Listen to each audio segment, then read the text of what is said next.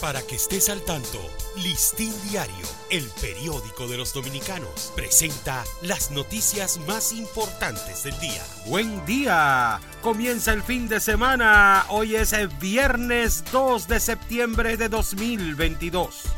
El segundo suplente del defensor del pueblo, Miguel Puello, consideró que el titular de esa institución, Pablo Ulloa, procura desviar la atención de la contradicción principal que existe al afirmar que tener diferencias en la forma de cómo administrar los recursos de la institución provenientes del presupuesto nacional.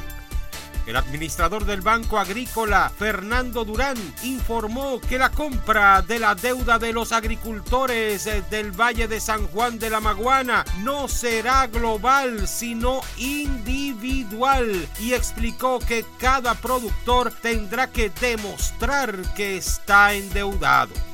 El proyecto de presupuesto complementario enviado al Congreso por el Poder Ejecutivo contempla un ajuste interinstitucional que afecta a cuatro instituciones públicas y a las apropiaciones de administración de deuda pública y activos financieros. El gobierno dispuso mediante resolución la regularización del trabajo doméstico, lo que incluye alza salarial, más horas de descanso y su inclusión en la seguridad social.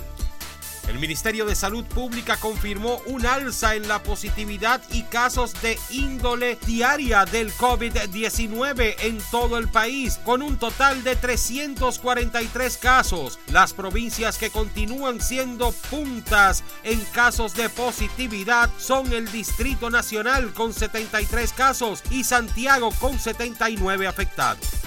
La Procuraduría General de la República informó ayer que de los 1.745 extranjeros privados de libertad en las cárceles del nuevo modelo penitenciario, 1.473 reclusos son haitianos y de estos 1.093 son preventivos, mientras que un total de 380 han sido condenados.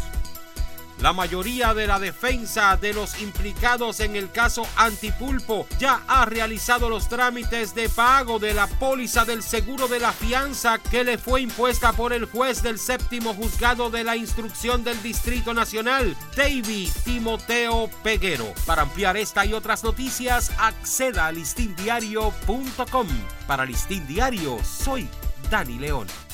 Para que estés al tanto, Listín Diario, el periódico de los dominicanos, presentó las noticias más importantes del día.